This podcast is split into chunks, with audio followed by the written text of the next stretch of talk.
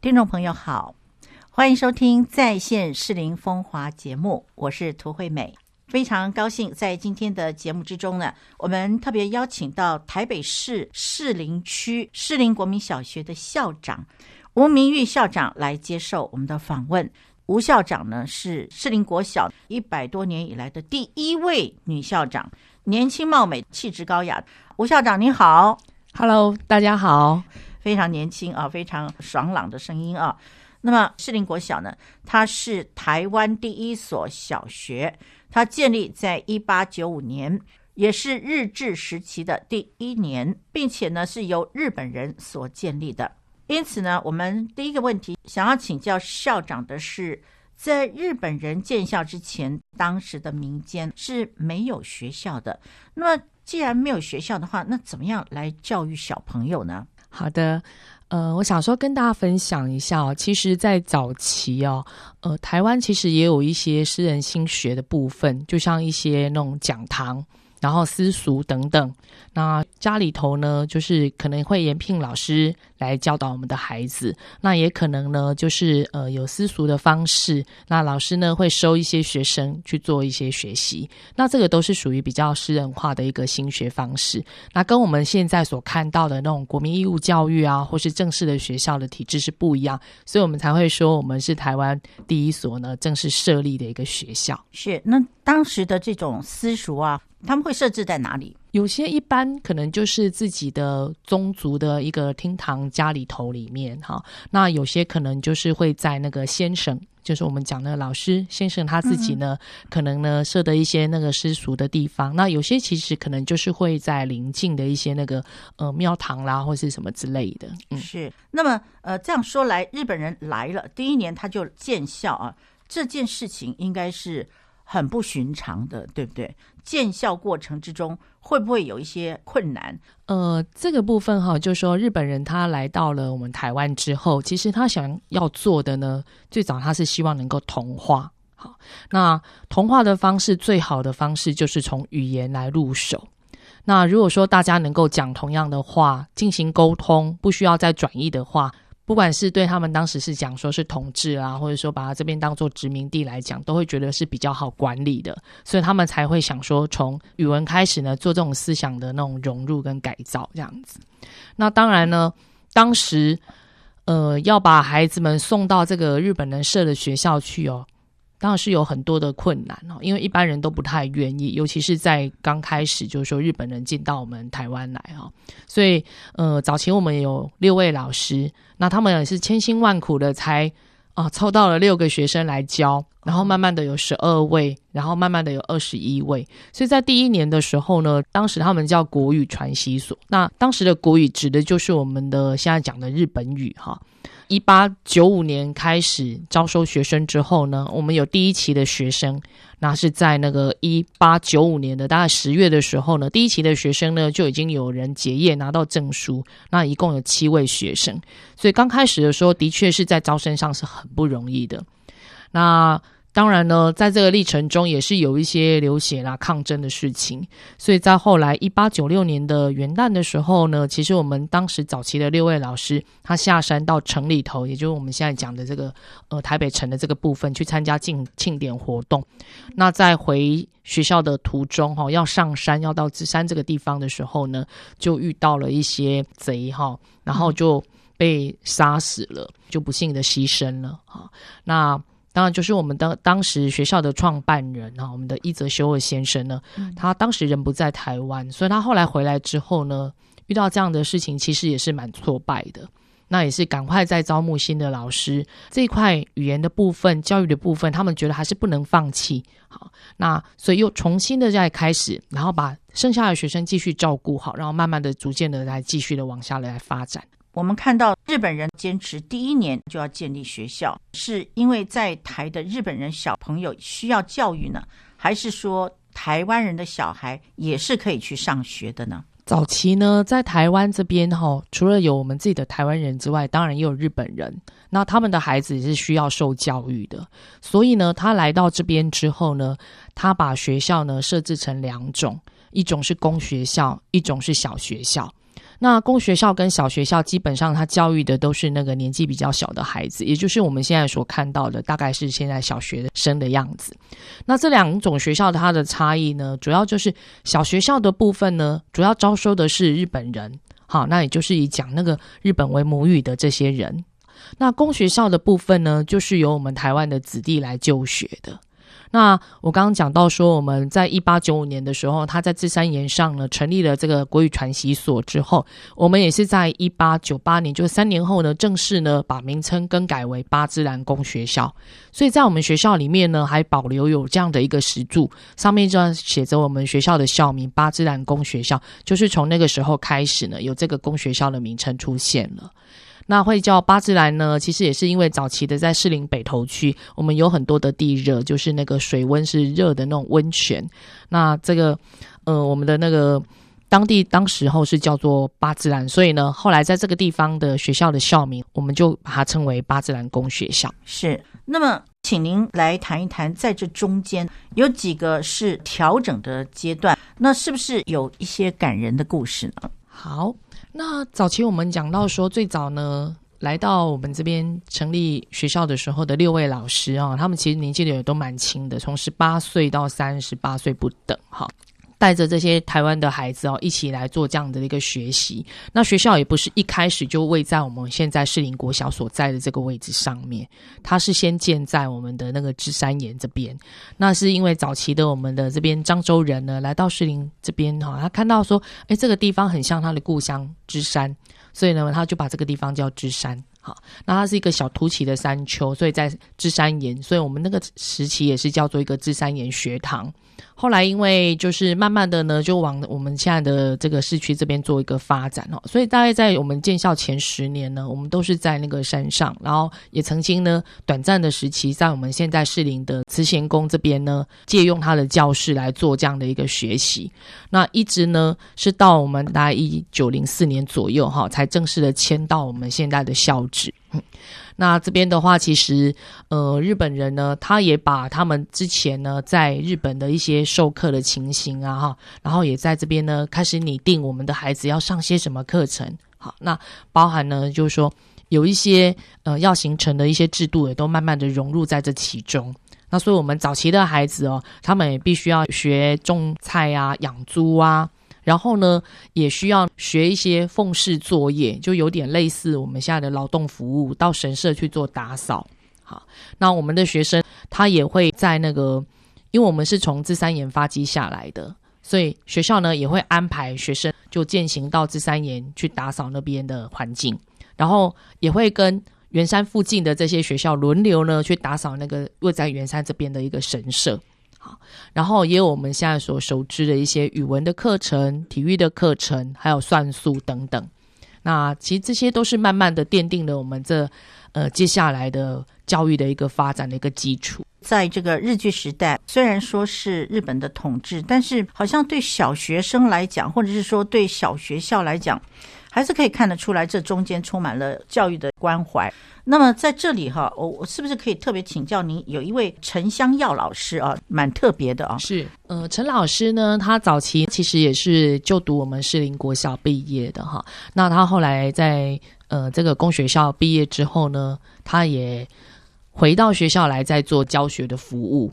那他们家族其实也蛮多孩子都就读我们自己的学校。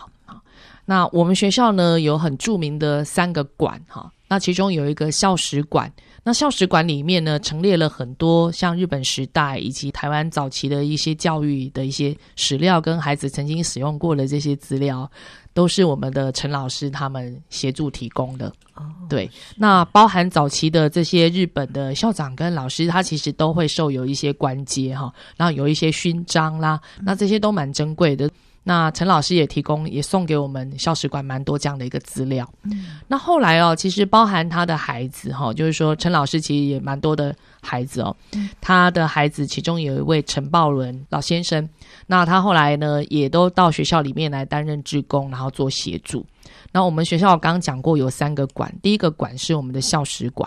那第二个馆呢，就是我们的贝壳蝴蝶馆。那里面有很多的一些贝壳啊，还有一些很珍贵的早期台湾可以看得到的一些珍稀的这些蝶类呢，都是由这个陈宝仁老师呢来帮我们整理跟提供的。甚至呢，他最后还把他所珍藏的一些资料都送给了学校，充实我们的馆藏。那另外，我们还有一个乡土教育馆。那里面呢，就收集了我们这士林地区，像我们这边有一些糕饼的文化，还有一些士林刀，还有呢，我们的一些祭拜的这些乡土的一些民情的状况，还有我们早期的使用的蒸笼，好，还有做饼的一些器具呢，都陈列在我们的乡土馆里面。所以，我们这三馆里面其实有很多的资料呢，是我们的陈香耀老师跟陈宝仁先生呢提供给我们的。那值得一提的是，其实我们在前阵子呢，又遇到了陈宝伦爷爷他的孙子。那他现在呢，呃，也是一个很不错的、很棒的一个设计师。嗯，他也把他童年这个故事呢，设计成了一个类似库斯拉这样子的一个，呃，一个很可爱的一个造型的一个恐龙哈。然后穿上我们士林国小的制服，戴上我们的橘色小帽子，然后手里呢拿着他当时哦。呃，在他读书的那个时段呢，喜欢的那种七龙珠漫画啦，还有一些卡带啦，哈，还有呢，穿上这个潮鞋。那所以我们在一百二十五周年校庆的时候，也特别把这个呢代表着适龄的这个呃库斯拉恐龙呢，作为我们的吉祥物之一，然后放在我们的这个扑克牌，哎，也很吸睛，大家也觉得蛮有趣的。那包含我们学校呢，其实还有四栋主要的楼层呢，它上面所提的这些题题字，好像哎进进师楼啊，或是什么楼的这些字哦，是我们的一个书法家叫陈昭二先生所帮我们写的。那他也是我们的陈香耀老师的孩子。所以可以看到，他们整个家族其实跟我们学校是有蛮深的一个深厚的一个感情的渊源，然后对学校也是贡献良多。一个家族全部都投身在教育上面啊，真的是非常难得，令人感佩。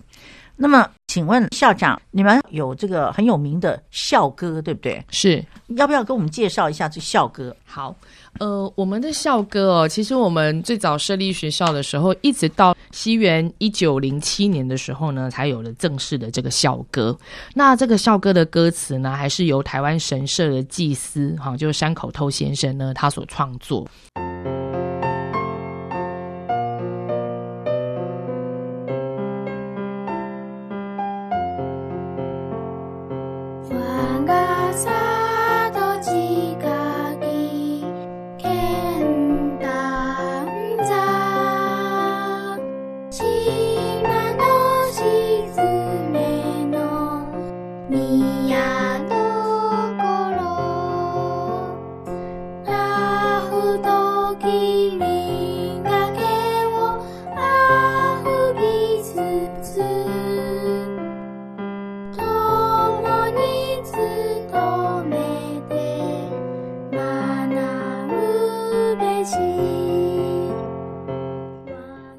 这个校歌呢，它大概的内容我念一下给大家听哈。它的歌词翻译过来哈，是是我们家乡附近有座剑潭山，山上有座镇守台湾岛的神社，仰望尊贵的天皇肖像，必共同勤奋向学。这是第一段哈，就很清楚的点出了我们学校的地理环境位置所在。嗯，那这个台湾岛的神社大概就位在现在圆山的这个地方。我们家乡附近的芝山岩是当今教育的发源地，缅怀古人丰功伟业，必共同勉励向学。那这边有提到我们学校的发源地，其实也是在提醒孩子不要忘了过去先人的努力，要记得要勤奋向学。再来是士林乃学问之乡，胜负早期治学之名。我们当继往开来，必共同勤勉向学。这呢，最后这一段呢，就是要勤勉孩子，要记得呢承先启后，然后要勤勉的去学习。那这个是我们早期在日治时期的校歌，跟我们现在的校歌又不太一样，因为我们现在的校歌呢，呃，是呃在民国之后才又重新再做的。那刚讲的这个，我刚念的这一段呢，它是我们的日治时期的校歌，那它的发音其实也都是用日本语来发音的。早期还有一些日本的老师回到台湾的时候，他们还会唱，但是已经后来已经很多人都不会唱了，只还有这个旋律在而已。那因为这几年我们学校在这个校史的这一块哈，也一直的不断的在努力。像我们现在校史馆的馆长，我们的呃吴景宏老师，他就很用心的把这个歌词又找了出来。刚好我们最近因为疫情的关系，没有办法进行实际的国际交流，我们就跟日本的学校呢这边做这种线上的国际交流。那两校的孩子就透过线上的直播的方式呢互动。相互的介绍一些自己各自学校的特色。那为了串起共同的一个连结，我们也找来了我们学校日籍的学生来演唱这个日本的校歌。然后两个地方的孩子共同听到熟悉的音音乐的时候，那个感情是很感动的。是。那我们现在学校里面的钟声，在每天的十点十分到十点半的那个大下课时间，嗯。我们的那个钟声呢，不是用传统的那个钟声，我们用的就是用这个日治时代的这个背景音乐，好，来当做我们的钟声。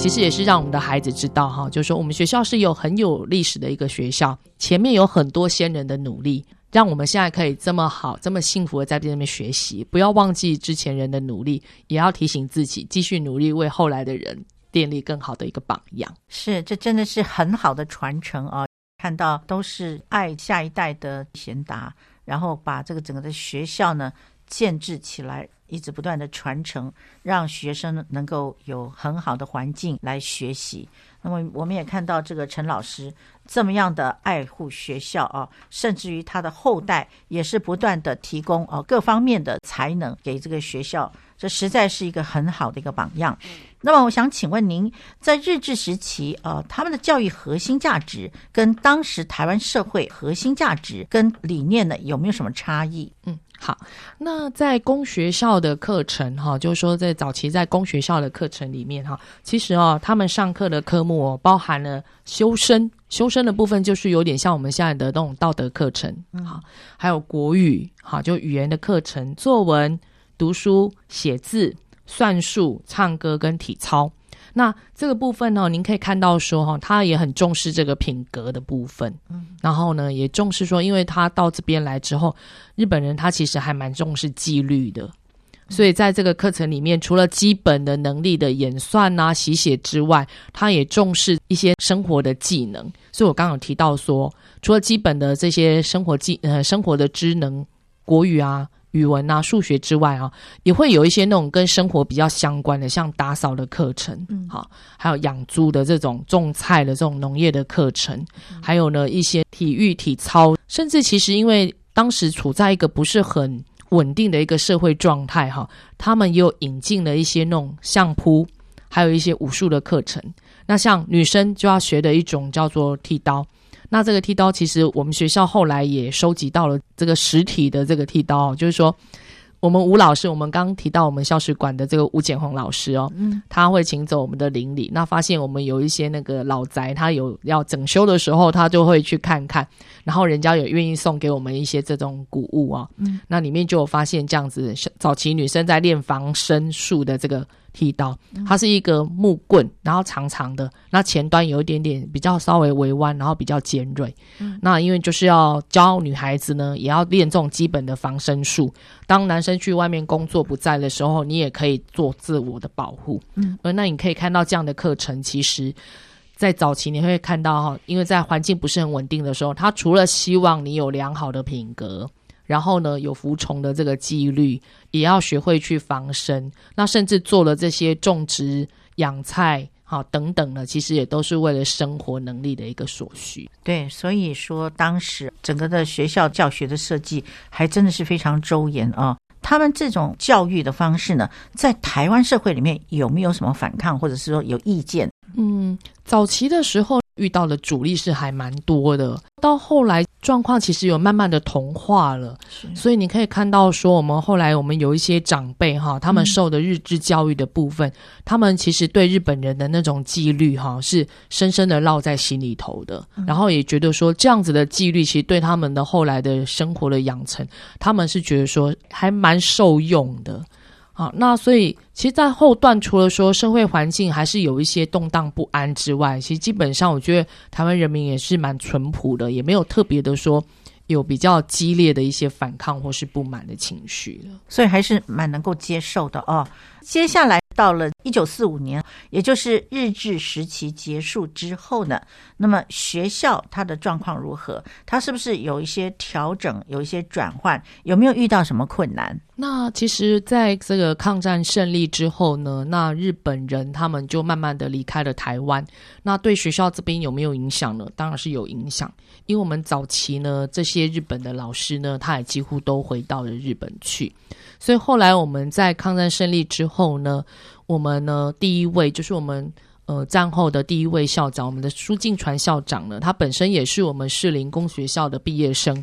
那他也就读了相关的一些呃师资的受训之后呢，他回来士林国小接掌校长。那他来的时候呢，我们的老师呢其实都已经离开了，那只剩下三位的我们的自己的台籍的老师，那这三位台籍老师又都是女老师。那面对这么多的孩子，还需要教育，那我们的老师只有三位，其实他还是蛮伤脑筋的。所以我们的苏校长其实也很努力哦，聘邀了很多的一些老师进来。那因为当时还没有那么多的老师都是走这种正统的这种师范教育体系，他就会先延揽这种有受高等教育的老师，先来做这样的一个战后的一个师资的衔接。因为所有的事情都很紧急之外呢，教育是绝对不能中断的。我看我们学校先辈们他们留下来的资料哈，看到苏校长其实蛮辛苦的哈，因为这些来的老师呢，其实也都是受的就是我们日治时期的教育，所以他们其实惯用的语言已经都习惯是日语的，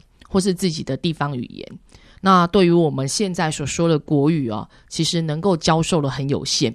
所以当时这么辛苦的一个环境里面啊，这些老师呢，其实晚上。下课之后，他要跟着老师跟主任一起去外面学习，自费来学我们的这些注音符号啊。好，然后可能晚上学的，第二天早上就要现学现卖的来教给孩子，然后就一边呢，就是跟着孩子呢，在教学中呢一起相长。那所以我们这些老师其实后来其实跟学生的情感都非常的绵密。那像我们学校校史馆整理哈，会整起来。非常非常重要的一位老师哈，像我们的师孙炼师老师呢，他后来是我们学校的主任哈。那他也教育了非常非常多的孩子哦。其实，在士林地区有蛮多的学生，其实都有经过他的指导跟教学。那你会看到说，那时候大家一起从那个抗战胜利之后，然后要慢慢的恢复我们的正常生活，然后一直到后来的六七十年代呢，景气能够回升了，这一段那种辛苦的历程，大人辛苦，小孩也是一起辛苦的。好，那你可以看啊，不只是小孩学习，连大人都在学习，在转换，在适应我们新的一个生活。是，所以那段时间其实物资也是缺乏的。那。有一个八支蓝宫学校的校门非常的美丽，可不可以请校长来跟我们介绍一下？呃，这个哈。早期的那个八自然工学校，我们其实，在校门旁边还有一个立柱哈啊，上面就刻着我们的八自然工学校。那因为其实后来就是经过这些年代的更迭哦，那个石柱其实已经倾倒了、毁坏了。那是后来是我们在整理校园的时候呢，嗯，老师他们也很有心，又把它给找出来，所以又重新再把它立起来。那现在呢，就立在我们学校通往图书馆的灵应小道上面。哦，所以能够如果说有到我们学校来。参访的，或是假日到我们学校呢开放校园的时候进来看，一定都会看到这个小碑哈。然后很多人喜欢跟他拍照。嗯，那其实，在我们学校除了这个地方很值得看之外呢，在我学校里面自己就有两座的古迹。哇，是，请校长来跟我们介绍一下。好，那有一个古迹哈，就是我们学校现在的图书馆。那它早期呢，它是叫做士林公讲堂。那我们的孩子呢，都在这个建筑物里面上课。那它里面有一个小小的礼堂，然后也可以有小朋友上课的地方。它是在。民国五年所建立的，所以距离现在有一百零五年的历史。哇，那它跟我们一般所看到的日式建筑是很像的，就是红砖黑瓦。但是因为它这些年来有经过了一些外貌的改观，所以你现在到我们学校看到的话，它上面还是黑的瓦没有错，但是它的身体的部分已经是变成一个洁白的一个白色这样子。哦，是对它呢是在跟我们另外一个士林公会堂。这两个建筑哦，是我们目前学校被列为我们一个是列为市定古迹，一个是历史建筑，好，都是我们学校还蛮具有特色的一个古迹。那我刚讲的这个士林宫讲堂的部分呢，它现在呃还有另外一个名字，就叫自然书院，因为我们学校现在就把它规划成我们现在学校的图书馆。学校里面的图书馆的馆藏也非常丰富，有四万多册的书，而且每年都还。不断的在进了我们很多的新的书进来，是要让孩子呢在古迹里面享受这种阅读的快乐。那另外一个古迹呢，它是叫做士林公会堂，大概是在西元一九三零年所设置哈。那距离现在大概有九十年的一个历史，它是我们台湾北部最早的公会堂。那我们可以熟知的，在位在中华路这边的这个中山堂哈。它大概是一九三六年所建立的，那我们这个工会堂比它还早了六年，但是它规模是比较小一点。那这个工会堂它其实早期就是一个设立，就是说教化民众的地方，然后也供民众来做一个阅览。然后呢，嗯，我们的校友告诉我，为什么叫工会堂？猜猜看，工会堂，嗯，是不是大家都要在那里聚会的地方？是。那其实你用闽南语来讲，哈，工委等。哦，讲话的地方，对，是老师跟学生讲话的地方。哎，不是老师跟学生，我们它是一个地方性的一个建筑，那所以它早期不是我们的学生在那边使用，它是地方上的人民在那边议事啊、集会的一个场所。那它也曾经就是说，我们学校临近的旁边的士林国中，它早期还没有校舍的时候，曾经也借那边来做一个发展。对，那后来呃。比较末期才收归回来到我们的学校里面，所以在我们校地上现在就有这两座的一个呃古迹这样子。是这个图书馆确实是很特别的造型啊，身体就像校长所说的是白色的，那但是呢，它尖尖的那个屋顶啊是深色的，哎，它蛮美的，它连它的窗型还有它的门，其实都保留有当时的那个建筑的风格。是，所以我们学校只要有外宾来参访哈，或是有一些那个日本友人来，他们都很喜欢沿着那个我们的灵印小径哈，然后走过去，然后来做这样的一个拍摄。是，那么呃，接下来想要请教校长的是，学校现在的现况如何？是，呃，我们学校今年哈，就是刚好建校一百二十七周年，那目前呢，大概就是有三十七个班级。然后幼儿园的部分有六五六五个班，好，即将又要增班了哈。那目前学生数大概是大约是一千两百人左右哈。那整个学校其实我们的校地有三点多公顷，然后上面有一千多位师生，其实是还蛮宽阔的。虽然照顾维护不容易，但是孩子的活动空间是非常的好。那一应俱全，我们自己有自己的游泳池，然后有自己的午餐供应的厨房，然后有自己的活动中心、礼堂，而且我刚刚有提到我们的那个馆藏非常丰富的我们的图书馆。那另外我们还有很特色的三个馆，好，那这三个馆的，因为它呢都非常的有故事性，所以现在它的这个三馆的一些相关的资源都纳入我们学校的课程里面。像我刚刚提到的，我们的校史馆的部分呢，我们就着重在我们的人际适龄课程里面。那老师会从低年级、中年级、高年级呢，依照他们的课程呢来做适度的融入，就有课程里面呢，让孩子去认识我们适龄的人、适龄的事、适龄的物，以及我们周遭生活的一些环境。然后我们的呃蝴蝶贝壳馆哈，它里面因为有很多很丰富的这样的一个资源哈，所以我们的学校的自然科学老师呢，也充分的利用这个馆藏，然后指导我们的学生认识呢相关的一些呃资料哈。那所以我们学校在前年呢，用一个紫罗，就是紫色的那个贝壳哈，紫罗的一个研究专题，然后今年用的是长角蜂。好，都是从我们的那个馆藏里面的一些资料去延伸。我们的孩子呢，在全国科学展览里面都得到很好的成绩哈。那这两项还都得到了第一名，这样子。是是是。那最后的这个乡土教育馆的部分呢，我刚刚提到之前有讲到说比较跟我们士林相关的，像士林刀，还有我们的这个糕饼哈。那因为郭元义这个糕饼，它其实也离我们学校蛮近的，有一些糕饼的相关的文化。还有早期居民生活的这些什么蒸笼啊，还有我们的庙宇文化，是还有我们其实在里面也有自己塑了一个很可爱的一个土地公爷爷这样子，而让孩子就是说去参访的时候，就好像哎走在我们自己的一个街区或是什么这样子，那这个也都纳入我们的社会课程里面，所以我们的课程呢。这三个馆呢，给学校的整个课程的含量是还蛮高的，这样子。是。那除此之外，我们也发展了很多元的社团。嗯。那其实早期哦，提到士林，一定会提到我们的棒球，因为我们的棒球曾经连续三年得到了台北的冠军，所以 得到了一面的永久的冠军旗。嗯。那就放在我们的校史馆里面。那这期间呢，我们其实也培育了非常非常多的一些那种棒球的那个国手出来。好，但是因为近年来就是说学生少子化的原因哦，那学校呢棒球队就没有继续再发展。我们现在就发展了很多不同的团队，像我们的篮球队，还有发式滚球队、游泳队、田径队，以及艺文方面呢，我们有台北市的常胜军哈，我们的合唱团、我们的直笛队等等。好，那孩子在这边其实也都有蛮多元的一个学习。是的，呃，再请教一下，哎，刚才已经在节目之前啊，跟校长呢稍微提了一下，呃，就是你们学校的校长啊也非常特别，对不对？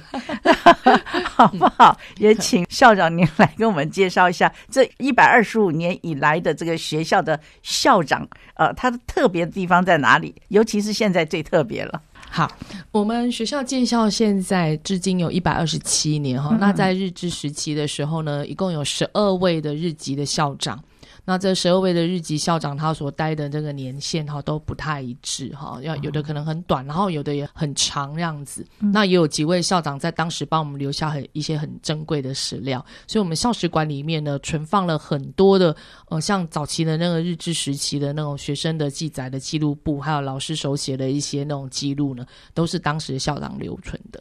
那在这个战后之后呢，也就进入呃民国三十五年开始哈，一直到我现在也有十二位的校长，好，所以我等于是第二十四位的校长。是那这呃我们这样子加起来二十四位的校长，一百多年来哈，嗯。都是男性，那我是这一百多年来第一位的女校长。是，那其实就是说，也是代表着我们现在整个的性别平等哈。那大家就说有这样子的一个能力，或有自愿这样子有兴趣的话，嗯，还是都可以受到肯定的。是真的，我们吴校长可以说是这个士林国小创校以来最美丽的校长。呃，所以说呢，我们真的是期待呃校长呢，您在这继续的不断的来为这个学校服务哦，我相信会创造更多更美的一些特色。那讲到特色呢，好不好？请校长也来跟我们介绍一下这个士林国小的特色是什么？好，那我们士林国小的校史很久了哈，然后培育了很多的一些校友哈，都很优秀，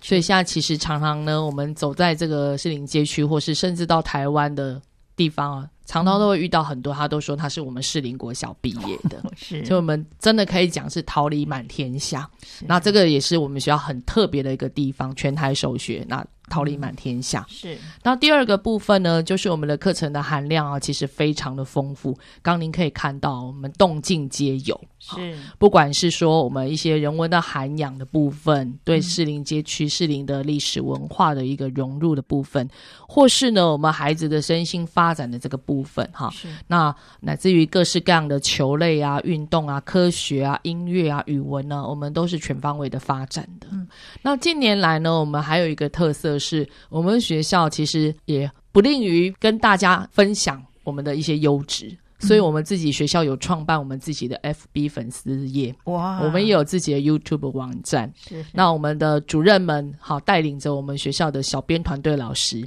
那学校有一些很不错的一些亮点呐，孩子们各式优异的表现呢，我们都会透过这种及时的讯息传递，就是让我们的街区啊，我们的社区也都能够做分享。那尤其哦。在疫情还没有很稳定的状态哦，现在家长其实能够进到学校的机会是很少，可是家长参与学校教育又是非常重要的一环。那这时候呢，我觉得网络的一个传递以及这个媒体的行销就非常的重要。是所以，我们学校里面呢，各式的大小活动、精彩的细节哈，家长都不会漏接，哇因为我们都会有定期的一些讯息传递之外，也会有各项的直播。所以，像我们的运动会、我们的校庆、我们的国际教育交流，从来都没有因为呢疫情呢而中断。或许会开始有一点点的不方便，但是后来我们都是呃可以克服，用这样各式各样的一个资讯能力来做的。那学校里面的老师，其实在这方面也都着力蛮多，所以我们的孩子其实在这边学习的呢，不管是人文的涵养课程啊，还有呢兴趣的培养哈，乃至于这种国际观的部分呢，都是还蛮充实的。真的很丰富啊，而且这特色也真的是非常具有代表性。既然如此，我们就想到，我们还没有请教哦，士林国小的愿景是什么？好不好？请校长也来跟我们分享一下。好，我们学校的愿景呢，就是健康成长、喜悦学习。那我觉得，其实这虽然八个字哈，它虽然看似简单，其实也是寓意深远啊。因为每一个孩子，其实到学校里面，我们最期待的就是他有健康的身心灵，所以期待孩子呢，在这边是很健康、快乐的在做这样一个成长。好，然后喜悦学习，我们希望孩子呢，他能够是自发性的去爱学习这件事情。那这刚好是福音，我们现在十二年国教自发互动共好。因为呢，在未来的世界里面哈，你可能会面临很多我们不可期的挑战。那我们希望孩子的学习心是自发行动产生的，是喜悦的，是乐在其中的，才能够长长久久。对，那么我们呃，请这个校长啊，来呼吁同学们、校友们能够进入风华士林记忆拼图这个社群，让同学们从不同的角度来分享自己在适龄最深刻、最温馨的故事。至少说一句“我是适龄国小同学”或者是毕业生，让全世界再一次能够看见适龄的温暖跟美好。好，嗯，我们校友蛮多的哦，我相信你们在学 校里面哦，应该有很多很多的历史哦。因为我其实，在我们的社群网站里面，有时候都会看到校友说啊，他曾经在哪里做了什么事情，还记得哪一位老师，然后呢，跟同学有发生有一些有趣的事情。那我记得我们早期的时候呢，士林呢，如果有大事情或是有大活动的时候，学校的这些乐队啊、乐团也都会出去做表演。那如果您是曾经有参与这样子，记得来留个言喽，或是说来跟我们 say 个 hello 这样子。对，那么在节目最后呢，我想请问呃，这个校长就是啊，不知道在呃贵校哦、有没有什么最值得您来津津乐道，或者是说呃提到了这个什么样感人的故事，可以跟我们分享一下吗？嗯，我想要介绍一下我们学校呢很珍贵的一幅图画哈，叫做汤岛圣堂大成殿。嗯，好，那这一幅图画哈，据说现在是价值连城了哈。哦，是那这一幅图画是我们的创办人，我们的一泽修二先生，他当时呢，他来台湾就任的时候，他的朋友集资送给他的。嗯那绘画的地点就是我们东京的这个大成殿哈。那这个画家呢是钱景忠，那钱景忠这个先生哈，他是日本油画的先驱，他的作品呢纸很精致，但是量都不多。是那再加上说，他所绘画的这个地点呢，后来呢，在大地震中呢也震掉了，哦所以后来他的后人呢、曾经来到台湾来找寻他的作品的时候，就找到了我们学校。嗯，那我记得是我看到我们的史料的资料记载是说，大概在民国四十几年的时候，他的后人曾经就是说，希望能够把这幅图画再买回去，然后愿意呢提供给我们。呃，三十六间教室的这个经费，哇，可是因为当时学校是考量说这是学校的一些一个蛮特别的宝物啦，是，然后嗯也不适宜随便的转卖，然后就没有接受这样的一个呃他们的这种请托。是那后来呢是在这个钱景忠先生他过世九十年的时候。那日日本友人呢，他们还是呢来跟我们借了这一幅图画回去日本做展览。那是在大概一九呃呃，大概是在一九九八年的时候，嗯然后当时呢，这幅图画要到日本的时候呢，还曾经做了八千万的一个保险。哇，是那也因为这样子，其实很多人看到说啊，原来士林有这样的一个镇校之宝，所以原本保存在学校里面哦。但是学校的环境其实我们台湾是比较潮湿的，要保存这样子一个那种很特别的画作是不容易的。嗯，那后来我们其实有引起小偷的觊觎，对，是是把学校给吓坏了。哇，是，所以后来这个图画目前是寄存在我们的台北美术馆这边。哦对那我们的孩子呢，如果去参访的时候，像三年级我们的孩子都会固定去参访的时候，嗯美术馆也都会特别介绍我们学校的这幅图画。是那每年我们学校也为他编列了一个保险费，那我们也会去那边做财产的盘点。那学校目前呢，保留的是他的那个复制品。就让孩子可以看一下说哦，它是怎么样的一个由来，然后是怎么样的情况。是那我到北美馆看过他的真迹，他真的是画的很棒，因为他有他的景深。你看真迹跟看那个复制的是绝对不一样的感受。哦，对是，所以呃，在我们士林待过的孩子，你或许有看过这样的一幅图画，那也欢迎大家就是有空也可以到北美馆去看一看，或是呢回学校的时候记得来拜访一下这幅图画。嗯，呃，然后看了以后，你有什么心得的话，也不妨贴上这个贴到风华士林记忆拼图里面来表达一下你的感想啊。这幅画的内容啊，嗯好不好？请老师稍微跟我们描述一下。那个汤岛圣堂大成殿哈，大成殿其实就是一个孔庙的意思。哦那您可以知道说，其实在这边日本，他其实也蛮尊崇这个孔子的，那也是期期待孩子都能够是一个很认真的读书人这样子。那它里面画的就是一个旅人，那他在这个大成殿里面，好就往那个大成殿要走的那个方向，然后还有几只飞鸟在旁边。嗯，那整个看起来是比较幽静，但是你就会看一看，所以感受到它的那种气势的庄严。那是一幅油画，是吗？是，哇，这真的很想看。那或许也有的人他没有看过，那我也希望说有机会也可以去 Google 搜寻一下，这样。哦，今天我们真的是非常高兴能够邀请到呃士林国小校长吴明玉校长呢来接受我们的访问啊。那想请校长您在这个结束访问之前呢，好不好给我们做一个总结？特别是对士林国小，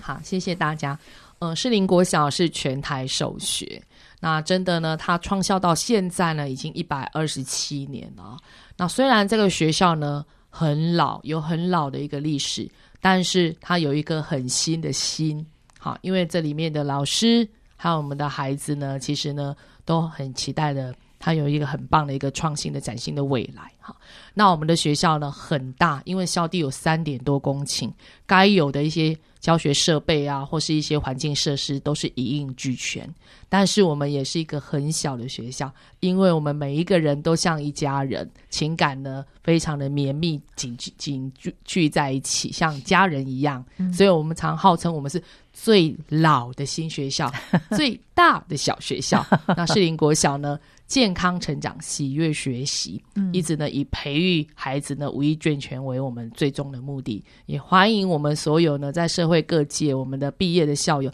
记得哦有空呢回到学校来看看。好，对对对，那也希望我们现在的孩子呢，未来也都能够呢呃成为我们社会里面呢很认真、很守份的一个好孩子。那今天非常谢谢吴明玉校长呢来接受我们的访问，谢谢校长。谢谢。